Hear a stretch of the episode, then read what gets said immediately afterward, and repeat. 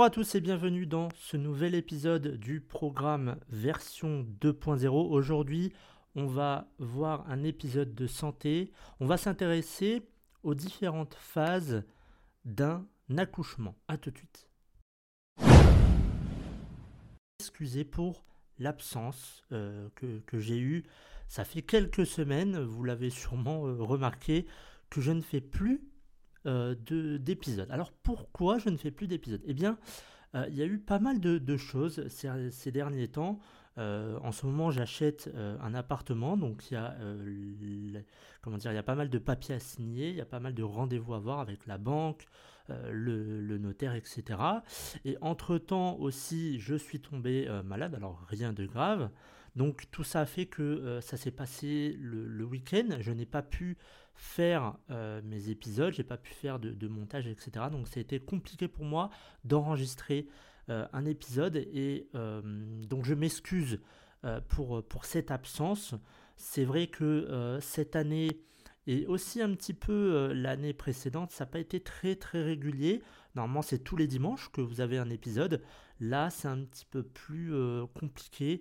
Euh, beaucoup de papiers administratifs. Alors vous connaissez en France, on est les rois de l'administration. Pour remplir euh, des papiers, euh, on, remplit carrément un classeur entier. Mais voilà, donc je vais essayer de, garder ce cap, d'avoir un, épisode tous les dimanches. Mais si vous ne voyez pas d'épisode le dimanche, c'est parce que c'est très certainement que je suis sur les papiers, que j'ai pas mal de choses à faire. Donc veuillez m'excuser pour ces dernières euh, semaines. Et excusez-moi d'avance aussi pour euh, les, prochaines fois il n'y aura pas d'épisode. Alors, euh, les excuses sont faites. Maintenant, on va passer quand même à cet épisode donc, de santé. On va voir comment se passe un accouchement pour une femme, quelles sont les différentes phases d'un accouchement? Alors, avant de parler véritablement du, au, cœur, au lieu d'être au cœur du sujet, euh, savoir l'accouchement, on va voir un petit peu l'arrivée à la maternité, le, jour de, l'accouchement, quand la femme sent que euh, ça pousse et que le bébé veut, sortir. Alors, il y a euh, généralement une sage-femme qui, lorsque vous arrivez à la maternité, va vous inviter à passer en salle de consultation pour examiner votre col, mesdames. Alors je parle aux dames, mais ça peut être aussi une culture générale pour, pour les hommes. Et donc il faut euh, mesurer donc l'ouverture du col, euh, sa longueur et aussi sa euh, tonicité pour savoir à peu près quand va commencer réellement le travail sans bien évidemment oublier de vérifier la position du bébé mais surtout la tête du bébé. Alors si la dilatation totale est à 10 cm, c'est que le travail va commencer. Si vous êtes à 3 cm, alors vous allez en salle de naissance. Avant d'atteindre ce taux, euh, la future maman peut être invitée à repartir chez elle avec un traitement si le col est à peine euh, modifié ou bien on, va conseiller à la patiente de se promener autour de la maternité pendant une à deux heures. Parfois, il y a une salle de ce qu'on appelle une salle de pré-travail. Alors c'est identique à une, chambre d'hôpital.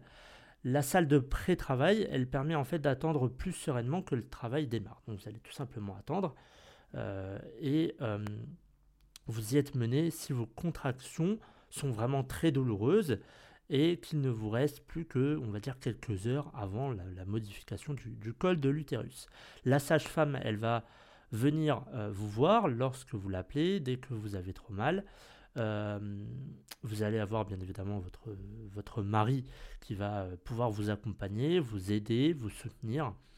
Et pour mieux gérer la douleur des contractions, euh, vous pouvez euh, essayer. Alors c'est très, c'est pas forcément euh, évident, mais il faut oublier les contractions. Il faut oublier la douleur. Alors dit comme ça, c'est très simple, c'est facile à dire. Dans le moment, c'est beaucoup moins drôle. Alors il faut essayer de, je sais pas, aller marcher, de regarder la télé, d'écouter la, la, musique, pardon, de lire, etc. Mais il faut vraiment essayer de voilà, de se détacher de la douleur. Alors, ensuite, on passe à la phase de euh, latence. Donc, c'est vraiment le début. La phase de latence, c'est une période avant le début du travail, pendant laquelle euh, vous pouvez avoir des contractions sans être certaine que c'est le travail qui commence. C'est-à-dire vous allez avoir des contractions, mais ce n'est pas forcément le, travail qui va commencer.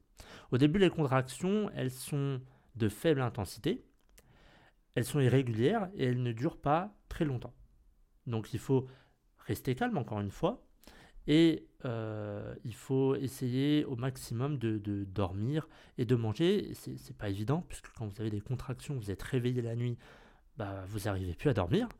Euh, vous pouvez prendre un bain, une douche si vous voulez, pour euh, essayer de, de, vous reposer, de vous décontracter. Mais c'est vraiment pas facile, bien évidemment. Alors nous les hommes, on ne sait pas du tout ce que c'est. mais pour les femmes, dans ma famille, forcément, je, le vois. Euh, c'est pas évident quand il y a les contractions. On dit oui, n'y pense pas, n'y pense pas, mais c'est vraiment pas évident. Euh, cette période-là, donc cette phase de latence, euh, cette phase de latence, pardon, elle peut durer plus ou moins longtemps et il va falloir que vous soyez patiente, mesdames. C'est pas encore le moment de d'aller à votre d'aller à votre lieu de naissance euh, à part si vous avez perdu euh, vos os et que vous, ou vous ne sentez plus euh, le, bébé qui bouge. Ensuite, première étape. Première étape, c'est la dilatation et l'ouverture du col de l'utérus. Alors là, il est souvent précédé de la perte du bouchon muqueux. En fait, c'est un écoulement de, glaire épaisse et brunâtre par la vulve. Alors elle est marquée par l'apparition de, contractions euh, euh, utérines régulières qui sont rythmées et qui sont douloureuses et l'intensité ainsi que la fréquence vont augmenter et vont s'accompagner bien, évidemment de modifications du col euh, utérin. Donc on entre dans la phase de travail actif lorsque le col est ouvert à plus de 3 cm. Il est aminci ou effacé et il est ouvert d'environ 3, on va dire à 3 à 5 cm. On vous emmène donc en salle de travail, en salle d'accouchement. Euh, c'est des chambres qui sont équipées en matériel de, surveillance. Et euh, le futur papa peut euh, bien évidemment vous suivre. La force des contractions peut augmenter graduellement et le col s'ouvre progressivement jusqu'à 10 cm. À 8 ou à 9 cm, les contractions, elles sont très douloureuses. Elles sont, je pense, euh, enfin je pense, je ne peux pas le savoir, mais euh, d'après tous les, commentaires et tout ce que l'on peut avoir comme retour euh, des femmes enceintes, c'est peut-être là où il y a la plus haute intensité en termes de douleur, juste avant la, la dilatation complète de 10 cm. Donc vous aurez l'impression qu'une vague envahit carrément votre corps. Euh, vous sentez que ça arrive et euh, ça, vous appuie, enfin ça vous fait mal. Forcément, euh, si le, col est ouvert entre 5 et on va dire 8 cm, ça fait très mal. Alors, vous pouvez aussi changer de position sur le côté, mettez-vous debout, mettez-vous assise, etc. Vous êtes libre de vos, de vos mouvements durant cette phase. Alors, le, problème, c'est de surmonter la douleur. Euh, ça, c'est pas facile. C'est vraiment pas. Je pense qu'il n'y a pas vraiment de technique euh, pour, pour vous, mesdames, pour euh, surmonter cette douleur qui est vraiment de très haute intensité. Lire, ça ne changera rien. bouger, je pense que parfois ça peut être bien, parfois ça peut être pire. Donc ça dépend de, chaque personne. Mais dans tous les cas, c'est vraiment pas évident. Il n'y a pas je pense aujourd'hui, euh, une technique bien spécifique pour euh, empêcher ou du moins diminuer cette, cette douleur. Deuxième étape, la mise au monde. La mise au monde, donc c'est lorsque vous allez pousser le bébé euh, vers l'extérieur. Donc le col, il est maintenant complètement dilaté. Vous êtes allongé sur le dos. légèrement surélevés, les pieds sur les, étriers, les jambes écartées. Donc ça, on connaît tous, c'est lorsque le bébé va sortir. il commence sa descente par le bassin. le menton, il est appuyé contre sa poitrine. Vous le sentez en train de se frayer un passage en vous. Euh, il est possible que l'envie de pousser arrive avant que le col ne soit complètement euh, dilaté.